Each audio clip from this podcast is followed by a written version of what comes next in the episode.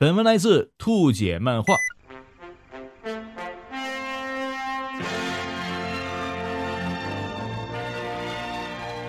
这两天啊，大家肯定被“一带一路”刷屏了吧？那你知道“一带一路”究竟是什么吗？“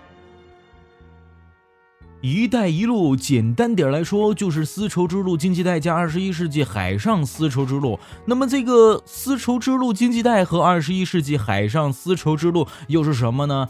看了我们本期节目的封面的朋友们就应该会明白了。二零一三年九月七号，习近平在哈萨克斯坦纳扎尔巴耶夫大学发表演讲，首次提出共同建设丝绸之路经济带的倡议。二零一三年十月三号，习近平又在印尼的国会发表演讲，再次提出共同建设二十一世纪海上丝绸之路的倡议。所以，“一带一路”其实就是中国要和这两条线上的国家发展合作，形成一个政治、经济、文化共同体。兄弟们，跟着我一起发家致富！那这跟丝绸之路有什么关系呢？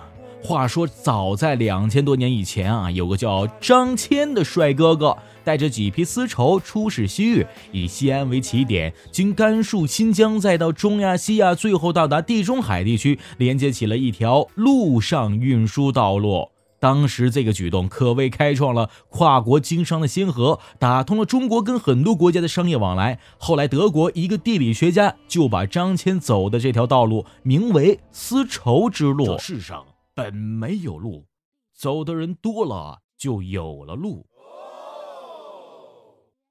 由于当时的中国国力强盛，技术先进，物产丰富，所以想跟中国做生意的人太多了，光陆上丝绸之路还远远不够，于是开辟了一条海上丝绸之路。开辟者就是郑和。让我们荡起双桨，小船儿推开波浪。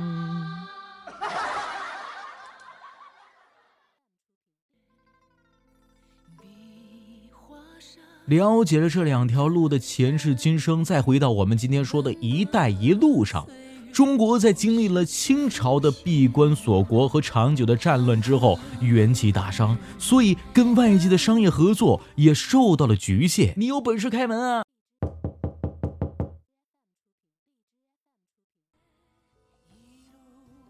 如今，经过几十年的发展建设，中国已经恢复了元气，国家强盛，技术先进，人民越来越富裕了。但是，周边的很多兄弟国家日子并不好过啊！为了加强和他们之间的贸易合作，所以这才诞生了一带一路。快上车，老司机带你飞。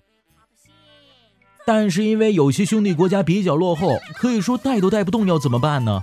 老话说得好，要想富，先修路，搞好基础设施建设最重要。而且修铁路、建大坝这事儿可是中国专长。别忘了，英国老佛爷还请咱们去修铁路呢。但是修路建坝都是需要钱的，这些国家落后就是因为没钱，那怎么办呢？为此，中国专门拉了几十个国家入伙，成立了亚洲基础建设投资银行，简称亚投行。我家大门常打开，专门借钱给你。那中国光帮助别人发家致富了，自己呢？这个我给你举个例子就明白了。比如中国在国外开工厂挣了钱，但是挣的都是外币，回国买原料用的都是人民币，于是工厂拿外币去银行换人民币，银行的外币就越来越多，花不出去了。这个时候恰好看到了远房兄弟还在挨饿受穷，兄弟，你们国家怎么还没有轻轨啊？这可不行，要不我们帮你修。谢谢兄弟的好意。但是我穷，没钱啊。这好办，我借给你。这么好，不过这可不是一笔小数目，好几十个亿呢。小意思，我都借给你，但有个条件，这个轻轨必须我来给你造，原料技术我都包了。当然没问题，但是你建好了，我也没钱，嗯，怎么办啊？没事，来日方长嘛。修好以后由我们来管理，用你们挣的利润来还喽。行，就这么说定了。就这样。老外没花一分钱建好了轻轨，学到了技术，增加了当地的就业岗位。中国也花掉了外汇，消化了过剩的产能，还能赚到钱，简直是一举多得啊！这就是“一带一路”实现的合作共赢。除了国家层面上的这些好处以外，“一带一路”对于老百姓来说也有很多的便利，海淘更方便了，而且还便宜、安全、可靠。中国护照含金量增加，出境旅游更便捷便宜，去国外留学的机会增加，奖学金名额也多了许多，人民币能跨境花，汇款费用更低了，就业岗位增加，出国赚钱的机会更多，文化交流增多，追剧看展更方便。厉害了，我的一带一路！自从“一带一路”提出到现在已经三年多了，发展成果算是举世瞩目啊。比如亚吉铁路连接埃塞俄比亚和吉布提两国首都，客货运输时间从公路运输七天缩短到十个小时；吉布三水电站把埃塞俄比亚发电能力提升了一倍，为其首都提供了百分之九十的电力；努奥光热电站。提供摩洛哥全国将近百分之五十的电力供应，超过一百万个家庭用上了清洁能源。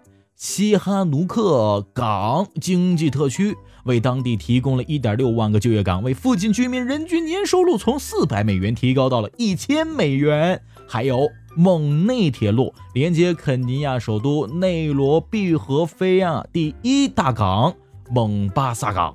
哎，为肯尼亚提供了三点八万个工作岗位，通车时间从十多个小时缩短到了四个小时。还有亚的斯亚贝巴城市的轻轨，埃塞俄比亚乃至中东第一条城市轻轨，增加了五千多个就业岗位，改变了当地居民的出行方式，等等等等。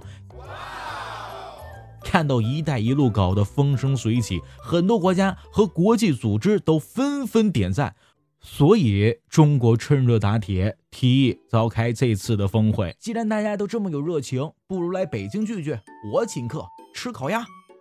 这次的峰会的量级不亚于 G20 和 APEC。二十九个国家元首和政府首脑出席，一千二百名来自一百多个国家的代表参会，如此高规格，可见全世界对“一带一路”的重视。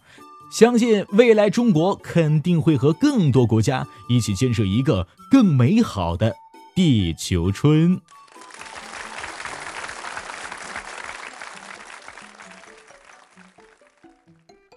今天节目到此就要和大家说声再见了。嗨，你们好，我是崔大同，欢迎您的继续收听，拜拜。